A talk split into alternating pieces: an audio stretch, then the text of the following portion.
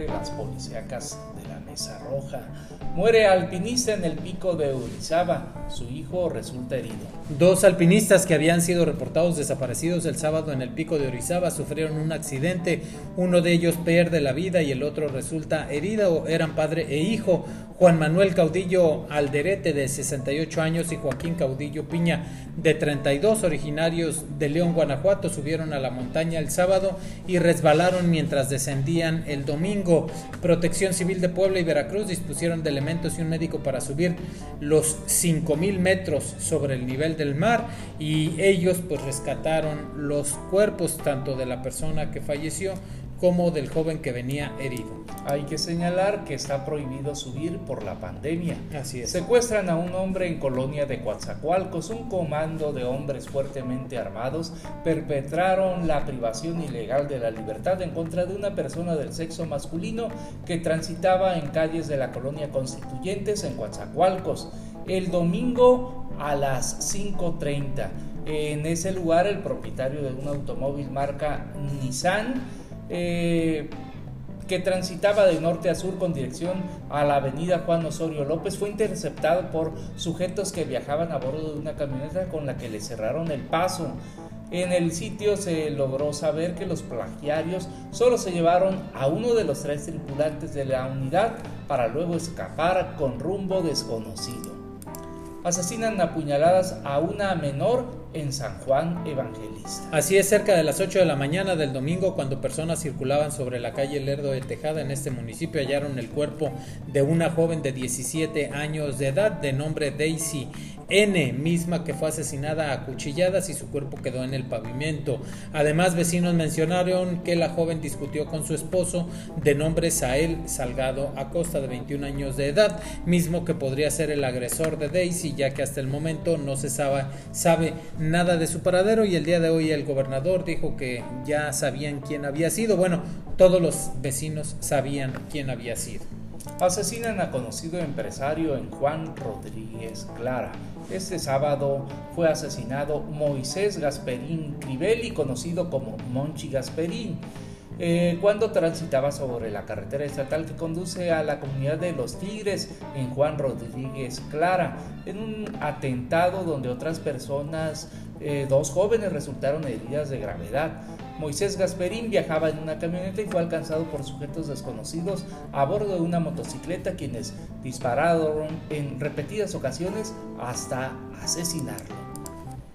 Y vamos a continuar con más, pues abandonan un cadáver frente al IMSS en Cozoleacaque. Un hombre sin vida fue abandonado al interior de una camioneta frente a la unidad de medicina familiar del IMSS, ubicado en la colonia El Naranjito, en este municipio de Cozoleacaque. Presentaba varias lesiones en el rostro, producto del choque de la unidad en la que conducían registrado minutos antes en otro lugar. La camioneta GMC de color blanca con placas del estado de Veracruz presentaba varias abolladuras en uno de los costados y testigos señalaron que el conductor manejó hasta la calle 6 donde se ubica el IMSS, quizás para que su acompañante recibiera atención médica tras el accidente y posteriormente él huyó del lugar. Lamentablemente ya se encontraba sin vida. Comando armado secuestra a una mujer en Cazones de Herrera, Veracruz. Sujetos desconocidos amagaron al conductor de una camioneta Ford Lobo y tras amenazarlo lo bajaron de la unidad, le quitaron las llaves, lo ataron de pies y manos y lo dejaron abandonado en un paraje solitario.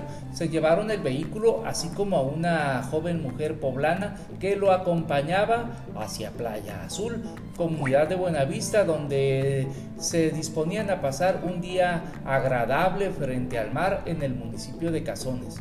Aproximadamente unos dos kilómetros para llegar a su destino, fueron interceptados por un vehículo del que descendieron varios sujetos quienes de inmediato le dieron de golpes en varias partes del cuerpo, al tiempo de bajar a la dama que lo acompañaba y a él lo amarraban fuertemente para abandonarlo a orillas del camino.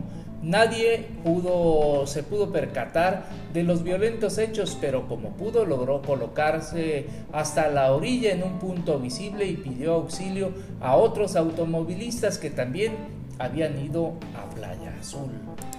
Para continuar con más, dejan restos humanos embolsados en Papantla, Veracruz. Así es, una intensa movilización de personal y unidades preventivas de los tres niveles de gobierno se dieron eh, eh, cita en la carretera Chote al a Espinal cuando peatones y automovilistas se percataron de la presencia de restos humanos dentro de bolsas en medio y a un costado de esta vía de comunicación. Los sangrientos hechos fueron en las inmediaciones de la gasolinera 8T donde se pudo apreciar varias bolsas color negro y en su interior restos humanos. Además, una pierna, esa sobre la carretera y los primeros reportes señalan que fueron cuatro bolsas las localizadas y en su interior los cuerpos desmembrados de dos sujetos de sexo masculino, desconociendo en estos momentos la identidad de dichos restos humanos. Y allá en Nanchital ejecutan a un hombre en una cantina.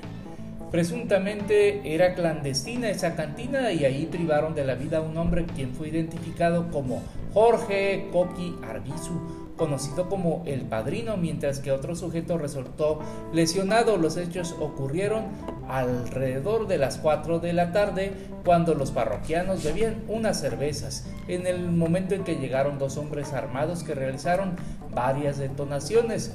Después se dieron a la fuga a Ciananchital. En la cantina conocida como Don Joaquín quedó tendido boca abajo el cuerpo de Jorge, que se presume tenía aproximadamente 40 años de edad y al momento del ataque vestía una playera verde militar, pantalón de mezclilla color negro. Y continuamos, abaten a dos secuestradores y liberan a tres petroleros en Tlaliscoyan. Así es, un fuerte operativo derivado de una balacera y persecución dejó tres trabajadores de Pemex rescatados. Dos de los presuntos secuestradores fueron abatidos, vehículos y armas de fuego fueron aseguradas y este enfrentamiento sucedió en la comunidad de Piedras Negras, Veracruz y se extendió hasta Tlariscoyan, donde se logró liberar a las tres personas y abatir a los presuntos secuestradores, quedando sus cuerpos al interior del vehículo. También se aseguraron armas largas y dos vehículos, dos camionetas, una tipo Chevrolet Transver y una Toyota Tacoma, ambas de modelo reciente. Los liberados fueron identificados con, los, eh, con las iniciales FRO de 38 años de edad, AJS de 37 años de edad, NCR de 37 años de edad, que fueron privados de su libertad y todos trabajadores de la empresa productiva del Estado Pemex. Hasta aquí el podcast de Notimexper, las policías